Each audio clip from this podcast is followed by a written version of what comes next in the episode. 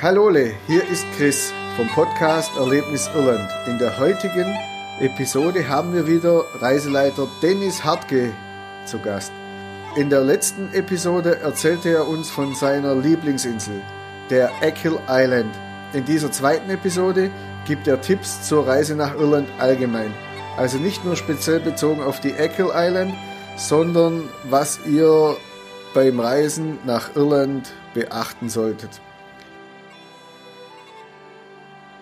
Und falls ihr das Reisen zum Beruf machen wollt, dann hat er euch noch einen ganz speziellen heißen Tipp. Als Coach führt er nämlich auf der grünen Insel Reiseleiterausbildungen durch. Wie das alles genau abläuft, erzählt er heute in dieser Episode unseres Podcasts Erlebnis Irland. Und jetzt Bühne frei für Fee und Reiseleiter Dennis Hartke. Willkommen bei Erlebnis Irland. Hier spricht Felicitas Schoder. Heute sind wir im Studio von Dennis Hartke. Er ist Reiseleiter in Irland, Wanderführer, Outdoor-Guide, Tourguide und Blogger und Hörbuchautor, zum Beispiel vom Hörbuch Reisen in den Norden Irland, die Farbe Grün. Und er feiert sein zehnjähriges Tourguide-Jubiläum diesen Monat. So herzlichen Glückwunsch. Dankeschön. Heute würde er uns was über sein Irland erzählen. Dort hat er sein Herz verloren. Und er wird uns dann noch darüber erzählen, er hat ein neues Projekt, nämlich die Reiseleiter-Ausbildung und äh, auch das Thema Praxisreisen. Mhm. Und äh, dort werden wir dann noch nachher ein bisschen nachhaken. So, Dennis, deine Lieblingsecken in Irland. Wo muss man unbedingt hingehen? Das ist sehr einfach zu sagen, bevor ich ins Detail gehe, generell alles. Aber es gibt natürlich noch ein paar äh, Besonderheiten, die man ähm, hervorheben kann. Ähm, ich würde klassischerweise, je nachdem, welchen Favoriten man hat als Stadt oder Platz, den man anreisen möchte, wie man anreisen möchte, zwei Varianten. Die erste ist, wenn man ein bisschen mehr Zeit hat für eine Reise dorthin, würde ich immer äh, versuchen, auch mal die Fähre zu nehmen. Weil das ein anderes Gefühl ist von Reisen. Fliegen ist immer sehr einfach. Die allererste Reise, die ich damals gemacht habe nach Irland, war, nachdem ich das irische Tagebuch von Heinrich Böll gelesen habe, habe ich die Reise auch so machen wollen wie er. Das heißt also, ich bin zum Hafen und bin per Fähre dann rübergefahren. Natürlich ist es nicht mehr der Stil wie in 1955, aber trotzdem wollte ich das so machen so. Und dann dieses Gefühl ist eins, was ganz anders geblieben ist wie jede Flugreise oder jeder Einsatz, den ich dort jetzt in der ganzen in den ganzen zehn Jahren gemacht habe, weil du natürlich heute immer mit Flugzeug hin musst. So, äh, ich würde einfach mal beide Varianten vorschlagen. Und dann entweder als Anfang Dublin oder wenn man in Nordirland anfangen möchte, Belfast. Je nachdem, wo es natürlich auch Flugverbindungen gibt. Mhm. Ich würde immer klassischerweise so anfangen. Und es ist eigentlich Wurst, ob man erstmal dort bleibt in der Stadt oder sofort seinen Weg hinaus macht. Mhm. So, was für mich jetzt essentiell ist, äh, zu empfehlen, wenn man dort unterwegs ist, ist natürlich von meiner Perspektive aus, dass man jemanden hat, der einen dort führt. das ist, das ist für mich natürlich das, was ich sofort sagen muss. Aber selbstverständlich auch individuell. So, und angefangen jetzt von dem Spektrum, ähm, wie man reist, schlage ich immer häufig vor, dass man eine Mischung macht aus dem, was touristisch sehr aktiv ist und was auch angesteuert wird aber auch versucht, in Ecken zu fahren, wo wenige Touristen oder die Ströme sind. Mhm. So, wenn ich jetzt in Dublin anfange, weiß ich, oder in Belfast, dass dort mehr los ist. Was trotzdem beides sehr wunderbare, ganz, ganz stark äh, betroffene Städte von Geschichte sind, mhm. wo man sehr viel Zeit natürlich auch verbringen kann. Aber jetzt nehmen wir mal so den normalen Menschen, der einen Urlaub hat von maximal zwei Wochen. Mhm. Das heißt also, mehr als zwei Tage würde ich dann dann nicht einplanen. Mhm dann würde ich sagen, hey, fahr dahin, wo es wirklich schön ist. Und wo ist das? Ich sage immer alles, was Richtung Westen geht. Das weiß ich aus dem Grund, weil auf der Ostküste hat man sich sehr schnell ausgetobt. Mhm. Und dort gibt es für Leute, die einen speziellen Interessensbereich haben, zum Beispiel dann rauffahren von Dublin nach Monaster Boys, mhm. was eine Art Klostersiedlung, Friedhof heute mhm. ist, mit den großen, gigantischen irischen Hochkreuzen, was sehr schön anzusehen ist, aber es ist alles dort sehr, sehr massiv, was Städte angeht. Und deswegen sage ich immer, wenn du Irland sehen willst, dann fahr nach Westen. Und was, wenn du es richtig sehen willst, wo gar keiner ist, dann fahr nach Nordwesten. Weil Donegal zum Beispiel, diese Grafschaft ist noch eine, die sehr, sehr unberührt ist. Die nicht extrem überlaufen ist. Wo du so weit fahren kannst, wo du Sandstrände hast von Kilometernlänge und es ist kein einziger Mensch auf diesem Sandstrand. Wo selbst die lokale Bevölkerung mit dem Auto über den Strand fährt und da ist kein einziger Mensch. Warum auch immer sie es machen, ist auch egal. Aber, ja. Ähm, ich habe dort äh, alleine schon von, von Freunden oder, oder Bekannten, mit denen man arbeitet, sehr viele von denen, die die Bustransfere fahren, haben äh, dort ihr Zuhause, zum Beispiel Mullen Head, ganz oben in Donegal. Äh, alleine was die von der Familie für Bilder oder Videos dir zeigen, dass ihre Kinder mit einer riesigen Gruppe Delfine schwimmen gehen und so weiter. Also das ist, und in was für kleinen Pubs und, und Häusern sie wohnen und wie einfach das alles ist und der Torf ist neben dem Haus gestapelt. Ähm, Du wirst nach zwei Minuten gegrüßt, wenn du in so einer Ortschaft bist, weil alle denken, dass du da wohnst oder die sich freuen, dass du da bist und du wirst sofort aufgenommen von allen. Das ist für mich so dieses, dieses typische Gefühl. Da gehört Wind zu, da gehört Torfgeruch zu, da gehören Schafe zu, da gehört zu, dass man im Pub sofort angequatscht wird, dass man sofort Kontakt mit Leuten hat. Das erfährst du aber nur, wenn du Richtung Westen fährst. Meine Meinung. Weil Ostküste ist meiner Meinung nach ein bisschen oberflächlicher. Das ist halt Stadt. Und Stadt ist Stadt halt eben oder städtisches Leben, was es dort gibt.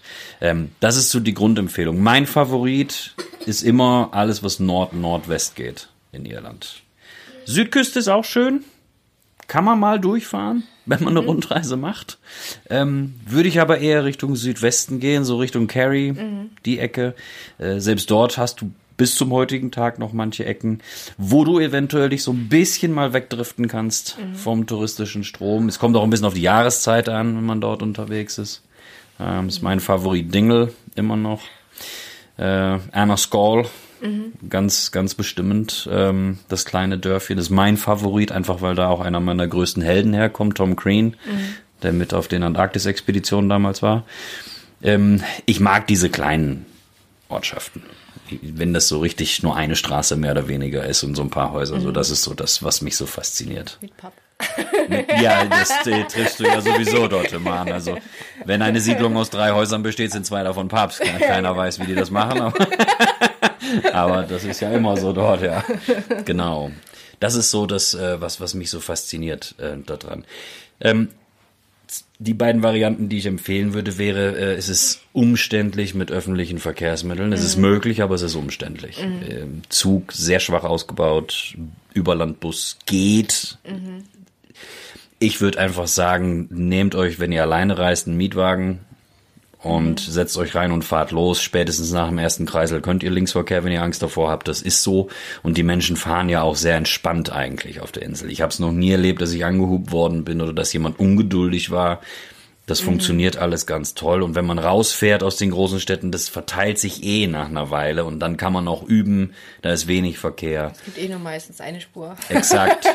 Und dann wird man da sehr schnell sich zurechtfinden. Oder man, äh, wenn man jetzt wirklich einen tiefen Einblick haben möchte, das ist natürlich jetzt das Schöne, um darauf zu kommen, wenn man jemanden als Schlüssel haben möchte, um Momente zu haben, die man vielleicht so im Tourismus oder als Reisender nicht hat, zum Beispiel, dass man sehr intensiven Kontakt hat zu Einheimischen, dass man Eintritte bekommt für Einblicke in äh, Lebensphasen oder Lebenssituationen von Menschen, dass man vielleicht mal Leute zu Hause kennenlernt, dass man ähm, deren Gehöfte besucht, äh, dass man äh, wirklich nah in der Natur ist, weil man jemanden hat, der mit einem dort durchläuft, der die Wege kennt, dann empfiehlt sich natürlich organisiert Ja. zu reisen, wenn da jemand als Reiseleitung mit bei ist. So, das sind die beiden Varianten, die ich vorschlage dafür. Weil man dann eben nochmal einen höheren Informationsgarant da drin hat und du hast auch gleichzeitig einen höheren Reiseerfolg da drin, weil du weißt, das rundet alles ab und da ist jemand, der kennt sich aus und der bringt mich wirklich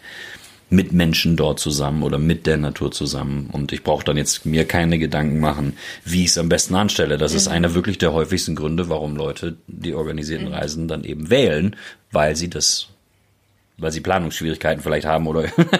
sich das einfach wünschen, dass man genauere Einblicke bekommt. Ist auch ein Gefühl von Sicherheit, denke ich. Also es ist, äh, weil man dann sagt, okay, da fühle ich mich unsicher und dann ist vielleicht sogar das auch wirklich gut investiertes Geld. Wenn man dann sagt, okay, bevor man jetzt einen Riesenfehler macht oder so, oder was nicht sehen kann, weil man es nicht weiß und im Nachhinein dann denkt, oh, das wäre noch nett gewesen. Das sind dann so Leute wie, wie du, äh, ganz, ganz tolle Hilfe. Also auf alle Fälle, vor allem wenn man dann sagen möchte, okay, ich möchte was Spezielles haben und man dann eben nicht nachher acht Wochen lang recherchieren möchte, sondern mhm.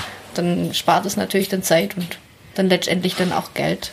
Ja, mhm. und was noch mit hinzukommt, ist, dass man ähm, aufgrund dieser mhm isolierten Lage. Das ist ja bis zum heutigen Tag so. Irland ist ja eine Insel, die recht isoliert liegt und im Tourismus auch bis vor wenigen Jahren recht isoliert war. Das heißt also, man wusste immer was davon, mhm. aber nicht viel. Weil wir in Deutschland zum Beispiel sehr viele Nachrichten bekommen aus dem Königreich Großbritannien, mhm. aber von Irland relativ wenig hören. Mhm. So, also du weißt mehr Bescheid über das, was im englischen Königshaus gerade abgeht. Mhm als dass du irgendwas weißt über was in Irland jetzt gerade so los ist. So, tatsächlich wahr, ne? Weil man auch früher in der Vergangenheit, wenn dann nur Nachrichten, also jetzt so 70er, 80er Jahre nur aus Belfast oder Nordirland gehört hat. Und von den anderen eigentlich gar nicht. Und deswegen ist es schön, dass wir auch diese Position oder die Möglichkeit haben, den Leuten wirklich mal die Augen zu öffnen und auch was zu erklären dort drüber.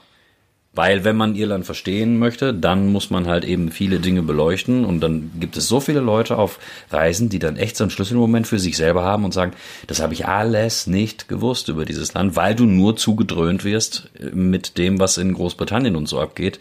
Und ich immer finde, dass Irland bis vor wenigen Jahren, es hat sich jetzt ja auch gebessert, mhm. immer im Schatten davon stand. Mhm. Und jetzt mittlerweile sind die touristischen Zahlen ja enorm gestiegen auch. Irland ist populär geworden genauso wie auch der Flughafen viel mehr Kapazität bekommen hat, als es mhm. vor, was weiß ich, sieben, acht Jahren noch gewesen ist.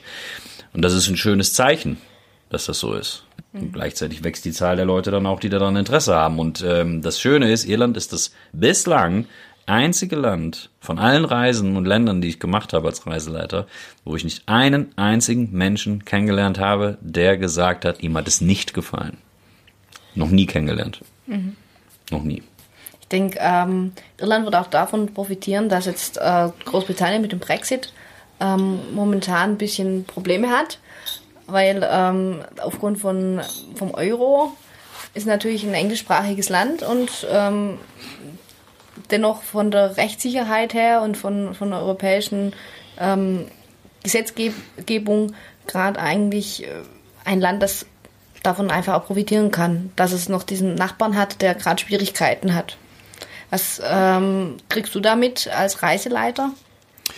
Was wir mitkriegen, sind Fragen von Menschen, die dorthin reisen wollen oder hin oder hinreisen und uns dann natürlich fragen darüber, was die Situation vor Ort ist. Ich sage immer, ich bin jemand, der nicht dort geboren ist. Und das, was ich als Information darüber habe, alles, was das Land betrifft, da weiß ein Local immer noch besser Bescheid als ich. Wenn man jetzt mit den Locals spricht und sie fragt, sagen sie, dass sie aufgrund der eventuellen harten Umstellungen, was das Passwesen angeht oder die Papiere angeht, Schwierigkeiten bekommen könnten, was die Logistik mit LKWs zum Beispiel angeht. Wie viele tausende LKWs jeden Tag von Großbritannien rüberkommen auf die Insel. Dieser Verkehr, dass das schwierig wird. Oder dass Nordirland Schwierigkeiten hat, weil es auf der anderen Seite liegt und wenn eine harte Grenze geschaffen werden würde, würde es Schwierigkeiten geben, was alleine die Produktion von Guinness angeht, was die Produktion von Kerrygold-Produkten mhm. angeht und so weiter, weil die alle zusammenspielen. Mhm. Und da sieht Irland wirtschaftlich Schwierigkeiten. Ich glaube nicht, dass es den Tourismus mhm. massiv für die Republik mhm. gesagt, ja, betreffen wird. Äh, Nordirland kann ich dir noch nicht genau sagen, wie mhm. es sein wird. Ich äh, befürchte eigentlich gar nichts so wirklich weil es sehr viel Tralalala mhm. darum herum immer gibt. Und eigentlich, jetzt mal ganz offiziell unter uns gesagt, wenn man sich das, wenn man das regelmäßig verfolgt, das ist ja schon wie Kabarett. wenn man so sich das anguckt, wie die, wie die da so die Tagung haben und so. Das mhm. ist eigentlich Unterhaltung, ist das schon. Und kann man echt aus Spaß mal einschalten, ähm, wie die sich gegenseitig zerfleischen. Ich find's, ich find's eigentlich schade für Nordirland, wenn mhm. äh, dort wirklich was Härteres vorgenommen werden sollte. Sehr, sehr kleines Land. Ähm, relativ schwach dargestellt in dem Spektrum von Großbritannien. Würde ich mir nichts äh, sehnlicher wünschen, als es da eine Lösung gibt für die kleineren Länder in Großbritannien. Mhm. Vor allem, weil die ja nicht wirklich den Brexit möchten, so wie wir es mitgekriegt haben. Genau. Genau. Ähm, du bildest auch Reiseleiter aus. Das haben wir jetzt als Thema ja vorher angesprochen. Ähm, wie bist du dazu gekommen? Ich arbeite seit Beginn meiner Tätigkeit als Reiseleiter und habe dort auch meine Ausbildung damals gemacht äh, für die Firma Travel to Life, die ihren Sitz in Stuttgart hat und einen Zweitsitz in Hannover. Und so ziemlich, was heißt so ziemlich, es gibt mittlerweile noch ein, zwei andere, aber marktführend ist im Bereich von Reiseleiter-Ausbildungen. So. Reiseleitung ist ja ein Beruf, der jetzt keine gesetzliche Terminologie hat. Das heißt nicht staatlich gefasst ist und somit ein Freiberuf eigentlich ist. Frei interpretierbar also auch. Und äh, dass man dort auf dem Markt in diesem Freiberufler sein eine bessere Chance hat, eine Anstellung zu bekommen, gab es also schon damals, vor 15 Jahren ungefähr, die Idee, eine Ausbildungsseminar, also ein Ausbildungsseminar anzubieten, wo man so eine Art Teilnahmezertifikat am Ende mit so einer kleinen Prüfung dann bekommt, wo in wenigen Tagen, innerhalb von einer Woche, dir das essentielle touristische Wissen beigebracht wird. So. Und das habe ich damals gemacht und habe angefangen, dort drin zu arbeiten. Und ich sage dir, mit einem staatlichen Examen als äh, Diätassistent, also Ernährungsberater heißt das heute, ähm, wo ich noch geprüft wurde vom Landkreis Osnabrück und weiß der Geier was alles, da komme ich ursprünglich her, ähm, habe ich 200 Bewerbungen geschrieben und 200 Absagen bekommen. Und habe mit dem Reiseleiterzertifikat, was ich in einer Woche gemacht habe, im Gegensatz zu drei Jahren Ausbildung, habe ich eine Bewerbung geschrieben und wurde angenommen. also da kannst du den Unterschied sehen. Aber sie haben darauf Wert gelegt damals. Ich habe damals in, ähm, für ein amerikanisches Unternehmen aus Los Angeles angefangen, auf Flusskreuzfahrtschiffen. Und da wurde schon damals Wert drauf gelegt, vor zehn Jahren. Und das ist gewachsen. Und über diese Jahre hinweg, weil ich jetzt in dem Laufe von den zehn Jahren, ich kann es dir nicht genau sagen, es sind 387 Reisen oder so. Also ich bin ja meistens Vollzeit im Jahr unterwegs, Woche für Woche ähm, leite ich Gruppen. Ähm, Habe ich in 2016 das Angebot von Travel to Life bekommen, dass äh, sie mich gerne haben möchten im Rahmen der Reiseleiterausbildung, ob ich die nicht selber leiten kann, ob ich die nicht machen kann. Und dann habe ich natürlich gesagt, klar, es macht Sinn, irgendwann anzufangen, ein neues Standbein und so weiter sich aufzubauen.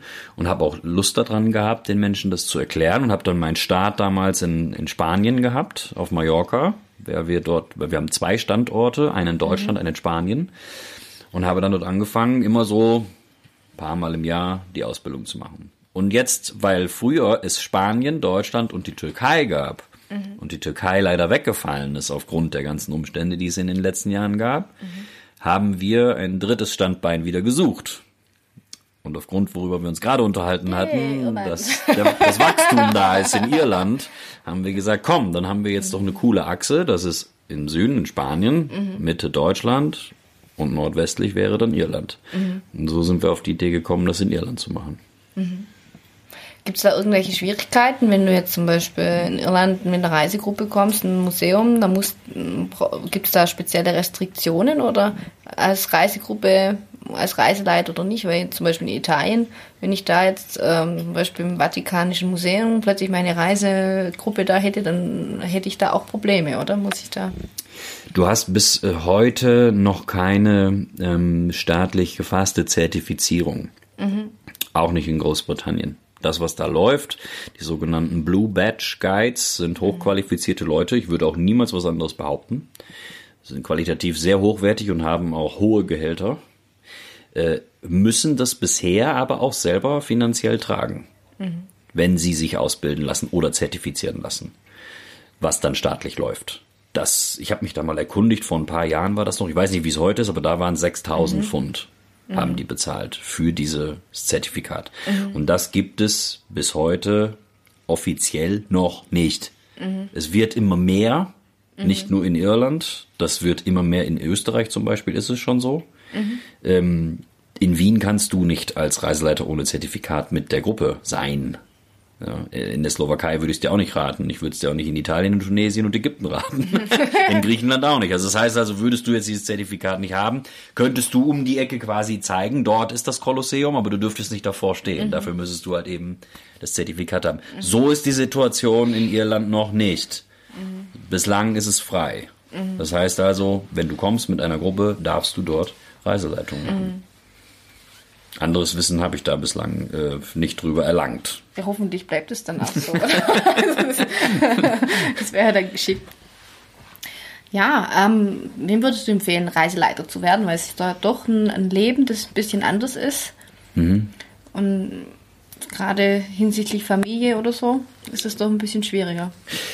Ähm, grundsätzlich, das was Schönes in den Leuten, die Reiseleitung machen wollen, gibt es erstens keine Altersbegrenzung weil da sind Menschen mit bei, die Anfang 20 sind, die zu den Ausbildungen kommen. Es gibt auch Menschen, die Mitte 60 sind, die zu den Ausbildungen kommen. Also quasi die, die jetzt gerade anfangen wollen, in ihrem Leben was richtig zu starten oder die, die nochmal Lust haben, was richtig zu starten. Und der Großteil der Menschen sind auch welche, die eine Veränderung haben wollen.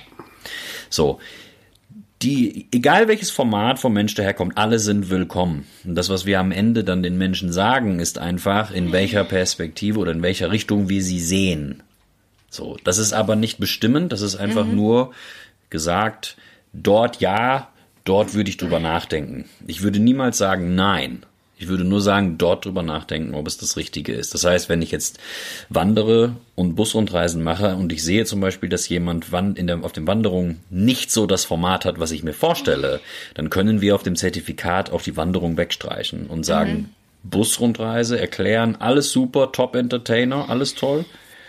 Aber Wanderungen würde ich nochmal überdenken. Da vielleicht mhm. nochmal eine Prüfung machen später oder so. Mhm. Ähm, das heißt also, äh, das Spektrum ist sehr, sehr weitläufig, weil es so viele verschiedene Formate auch von Reisen gibt. Ähm, es kann auch sein, dass man auf einer Standortreiseleitung ist in einem Hotel und von dort aus nur Leute dirigiert in dem Hotel und ihnen hilft mit der Infrastruktur, die es dort gibt. Reiseleitung hat viele Facetten. Mhm. Das heißt also, man muss da schauen, in welche Richtung man gehen will. Und das weiß ich vorher von den Leuten nicht, mhm. was die machen wollen. Das, was ich weiß, ist, was du jetzt eben gerade gesagt hast, ist, dass es ein Beruf ist, in dem man sehr viel unterwegs ist ganz häufig entscheiden sich Leute dazu, die jetzt zum Beispiel in Irland dann die Reiseleitung machen wollen, dass sie entweder das nur machen, dass sie dort sowieso wohnen oder wohnen wollen. ganz mhm. viele Kollegen leben dort, die ausgewandert sind aus Deutschland. Mhm. Ähm, oder sich darüber bewusst sind, dass es, wenn es einen Partner, Partnerin gibt, äh, vereinbar sein muss. Das Schöne an dem Beruf ist, dass es, wie gesagt, ein freier Beruf ist. Du musst ja nicht Vollzeit dort drin mhm. arbeiten. Das heißt, du kannst auch äh, nur Teilzeit machen oder nur einen Monat im Sommer oder weiß mhm. der Geier was, wie man Lust hat. Gut, die besten Chancen, einen Job zu bekommen am Ende sind, wenn du verfügbar bist. Das ist halt einfach so, weil die mhm. suchen langfristig, die ganzen Veranstalter. Und dafür ist es schön, dass man halt diese Plattform bekommt, die wir eben bieten mit den Ausbildungen. Mhm. Dass man dort die Schlüsselkarte quasi dafür hat. Wir haben äh, uns ausgesucht, dass wir, wenn dann im Nordwesten, natürlich, ich habe es ja mhm. schon ein paar Mal gesagt, das ist die beste Ecke. Ich sag's auch gerne nochmal. ähm, mhm. Das machen wollen. Wir haben äh, seit ganz vielen Jahren äh, bin ich in, in ähm, Adrar in Donegal mhm. mit Reisegruppen unterwegs. Ähm, relativ kleines Dörfchen auch. Es ist so 40 Minuten weit weg von den Sleeve League Klippen. Äh, auch nicht so weit von Killybacks, keine 20 Kilometer ist das weg, liegt aber schon sehr natürlich und da kommen auch die ganzen Landwirte hin und lokale Bevölkerung. Sehr, sehr wenig Leute, die da wohnen. Ähm, dort haben wir ein ganz, ganz tolles kleines ähm, Hotel, das Nesbit Arms Hotel, was noch so, ist jetzt wieder frisch renoviert worden, mhm. hat aber noch so diesen altertümlichen Stil, so ein bisschen mit noch, drin. Genau. Hat nebendran direkt das Cornerhouse Pub, hat Infrastruktur auch für Leute, die äh, mal in den Supermarkt gehen wollen oder weiß der mhm. Geil. Also es ist alles da in diesem mhm. Dorf. Und so soll diese Atmosphäre auch sein. Das wollen wir transportieren damit. Wir suchen immer Orte, die so ein bisschen abgelegen sind. In Deutschland ist es zum Beispiel im Münsterland in Freckenhorst. Keine Sau kennt Freckenhorst. Das ist eine Landesvolkshochschule, mhm. wo man abseits ist, wo es ruhig ist und so weiter. Auf Mallorca sind wir zum Beispiel im Kloster Juk oben in den Bergen. Wir sind nicht am Ballermann oder sonst wo. Wir mhm. sind irgendwo, wo man so ein bisschen auch denken kann, wo mhm. freie, freie äh, Fläche ist. Und so ist mhm. Adra auch. Und dort in dem Hotel haben wir gleichzeitig auch unseren Seminarraum und dann musst du dir das so vorstellen, dass es wirklich eigentlich Unterricht ist den man dort mhm. hat. Den Unterricht. Darin hast du alle Themenbereiche, die essentiell sind. Das heißt also von der lebendigen Wissensvermittlung, wie erzähle ich etwas? Mhm. Denn ganz viele Kollegen haben immer noch Schwierigkeiten mit dem Didaktischen dahinter. Wie bringe ich etwas an den Menschen? Also wie erzähle ich Geschichten oder wie erzähle ich Fakten? Storytelling dann. Genau, das ist damit drin. Bis hin zu Gruppendynamik, Gruppenstruktur, Konfliktmanagement, weil das Knatsch gibt's auch mal auf Reisen über Reiserecht bis hin zu mhm. Tourismuskunde. Wie tickt diese Branche eigentlich? Mhm. Ähm, sozial-umweltverträgliches Reisen ist damit bei, wie gehe ich mit Menschen vor Ort um, wie gehe ich mit der Umwelt um. Also alles, was heute uns so betrifft im Rahmen des Reisens, alle Facetten sind damit drin. Aber so verpackt, dass es halt eben auf den Punkt gebracht ist. Und darauf legen wir Wert. Es ist nicht zwei Wochen lang la la la la la und dann irgendwann erzähle ich dir mal was, was wichtig ist, sondern es ist nur das Wichtige. Mhm. Also in diesen Tagen, das, was die Menschen meistens uns als Feedback geben, sagen sie, ich habe schon lange nicht mehr so viel gelernt. Wirklich wahr. Mhm. Aber das sind doch gute, gute Rückmeldungen dann, also. Ja. Und dann, hast, und dann bringt dir das dann auch wieder noch mehr Energie, dann weiterzumachen. Ja, weil das Schöne ist, dort steht niemand vor den Leuten, der den ganzen Tag meinetwegen nur an einem Katalog arbeitet. So, mhm. Gott bewahre, das ist eine Mordsarbeit, einen Katalog rauszubringen. Aber da stehen Leute vor dir, die als Reiseleiter unterwegs sind. Und es gibt nichts Besseres, als von jemandem etwas zu hören, was aus reiner Erfahrung ist. Weil ich kann dir den Alltag erzählen, wie er auf Reisen ist. Also ich kann, ich muss mir nicht was ausdenken darüber, ich mhm. kann dir erzählen, wie es ist. Und diese Kombination macht es eben, finde ich, so wertvoll was wir haben. Und am Ende, wie gesagt, gibt's auch eine kleine Prüfung. Wir haben dort zwei mhm. äh, Vans, Neunsitzer, mit denen wir unterwegs sind. Und dann fahren wir auch mal eine kleine Tour ab. Das heißt also, es gibt so eine kleine Prüfungsaufgabe und dann wird eine kleine Runde gefahren, auch zwischendurch gewandert wird dann, so dass man diese Skills und Fähigkeiten, die man dann erzählt bekommen hat, auch mal anwenden kann. Mhm. Und jeder bekommt dann eine Teiletappe und dann kann man sich profilieren. Yeah, Edutainment. genau, und dann gucken wir auch nur zu. wir sind dann nur Fahrer oder Reisegast oder, oder sowas. Genau. Was mich noch auch noch interessieren würde, wenn jetzt jemand nach Irland geht, ähm, was sind Souvenirs, was er unbedingt mitbringen müsste? Das beste Souvenir, was ich mir jemals gekauft habe, war auf Dingle ein irischer Wollpullover. Okay. Weil der bis zum heutigen Tag immer noch hält und ich mich nie um den kümmern muss und die noch, noch nie in die Waschmaschine gesteckt habe, weil er sich selber reinigt. Super. Deswegen war das tatsächlich das beste Souvenir, was ich mir jemals gekauft habe. Ich finde immer alles, was so ähm, in den großen, bei Carols oder so in den großen Souvenirläden ist, das ist zwar ganz nett, aber sowas geht kaputt. Wenn du dir so ein, so ein Fan-T-Shirt kaufst, mhm. das geht relativ schnell kaputt. Ähm, Guinness Gläser, sowas finde ich cool. Mhm. Ähm, natürlich auch mal eine Flasche Whisky würde ich empfehlen, kann man sich mit mitnehmen. E, ja, genau, genau. Ähm, was ich immer mitnehmen äh, muss, ist immer Pflicht. Zu Hause wird immer Smithix bestellt. Mhm. Also ich muss immer Bier mitbringen. das ist immer so das äh, Top-Ding. Also diese drei Sachen. Oder eine irische Cap. Finde ich auch. Ich mhm. habe auch mehrere irische Caps. Das sind immer so meine Souvenirs, die, die ich ansteuere davon. Ähm, die Leute, die äh, haben alle möglichen Ideen dahinter, was jetzt für sie ein Top-Souvenir ist. In Carols kann man gut mal äh, sich umschauen. Ich würde aber die kleinen Läden auch mal ansteuern in solchen Orten. Wirklich. Mhm. Also auch die ähm, Farmer Markets und solche Dinge auch. Ja, mhm. ja, würde ich auch anschauen. Das meiste, wie gesagt, was ich mitnehme, ist äh, was zu trinken oder was zum Anziehen. das sind so die ins, ins Regal stellen äh, relativ mhm. schwierig. Habe ich mir noch nie großartig was mhm. mitgenommen. Mhm. Ich nehme mal was, was was langlebig ist, was man auch benutzt im Alltag und so weiter. Du hast auch am meisten was davon. Genau. Genau. Ähm, das wäre auch beim Essen der Fall. Was ist denn so dein dein irisches Lieblingsessen und warum? Ähm, da gibt es zwei. Das eine ist das Seafood Chowder. Mm, Den ja. esse ich unheimlich gerne. Einfach weil er lecker schmeckt. so, warum ist immer sehr leicht erklärt, weil es schmeckt.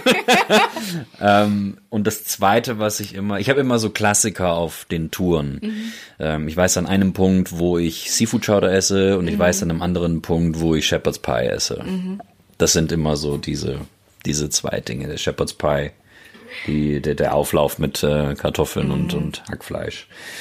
Und Käse oben drüber. Ähm, das sind so die zwei Sachen, die ich am liebsten esse, wenn ich da bin. Ich empfehle das aber auch den Leuten. Also die, das Einzige, was die kennen, ist ja meistens Irish Stew, wenn mhm. jemand kommt und sagt, wo gibt es Irish Stew? Und wenn du dann auspackst mit den Sachen wie, ja, probier doch auch mal die Muscheln oder probier doch auch mal den Fisch und so weiter. Das machen die dann auch. Mhm. Aber wenn man es erwähnt, dass es das auch gibt, dann gehen sie hin und dann sagen sie meistens, dass es toll schmeckt, ja. Mhm. genau. Genau. Ähm, Musik. Wer, welcher Pub hat die beste Musik?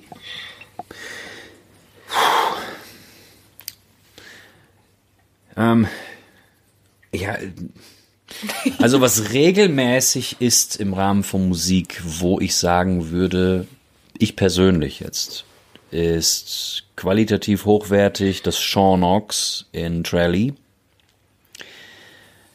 Cornerhouse Pub natürlich in Adra, sonst mhm. würden wir da nicht unseren Standpunkt haben. Ähm, ich würde auch ähm, äh, Duke of York mal gehen in Belfast. Mhm. Temple Bar ist Wurst. Da kann man in jedes Pub gehen. Ist aber sehr touristisch und sehr, sehr voll ähm, mhm. mit Menschen. Ähm, das sind so die Pubs, wo ich meistens äh, anzutreffen bin. Tatsächlich. Mhm. Das sind so die, die Ecken, in denen ähm, ich ausgehe. Und natürlich das South Pole in, in Anascol. Mhm. Da haben wir auch schon Nächte erlebt, die nie äh, endeten wenn dann die lokale Bevölkerung mal mit 10, 12 Mann da reinkommt und plötzlich anfängt zu musizieren und so weiter und das mhm. ganze Dorf oder ganz Dingel ist dann plötzlich da. Mhm. Ähm, das sind so die Pubs, wo ich am meisten schon äh, schöne Momente gehabt habe oder tolle Musik gehört habe. Jeder hatte andere Favoriten. Mhm. Das sind so meine, wo ich immer häufig anzutreffen bin. Mhm. Dann bedanken wir uns ganz herzlich für diese für dieses tolle Interview und äh, freuen uns, dass wir hier sein durften. Und ja, ich übergebe nun an meinen Mann, Christoph, das Wort. Der wird noch ein paar Details dann sagen. Auf jeden Fall hat uns Dennis mit seinen Schilderungen wieder massig wertvolle Informationen über die grüne Insel gegeben. So viel, dass wir jetzt richtig Lust bekommen haben, auf unserer nächsten Foto- und Recherchereise in ein paar Wochen dort vorbeizugehen und die Insel zu besuchen. Wir werden euch dann sozusagen aus erster Hand von unseren Erlebnissen berichten. Es hat uns sehr gefreut, dass du auch bei dieser Episode wieder dabei warst. Die Show Notes und das Skript zu dieser Episode findest du wie immer auf unserer Homepage und unserem Blog erlebnisirland.eu. Wenn dir diese Episode gefallen hat, dann gib uns bitte eine gute Wertung bei iTunes oder lass uns einfach einen Kommentar da. Ansonsten wünsche ich dir spannende Reisen auf der grünen Insel. Tschüss, euer Christoph.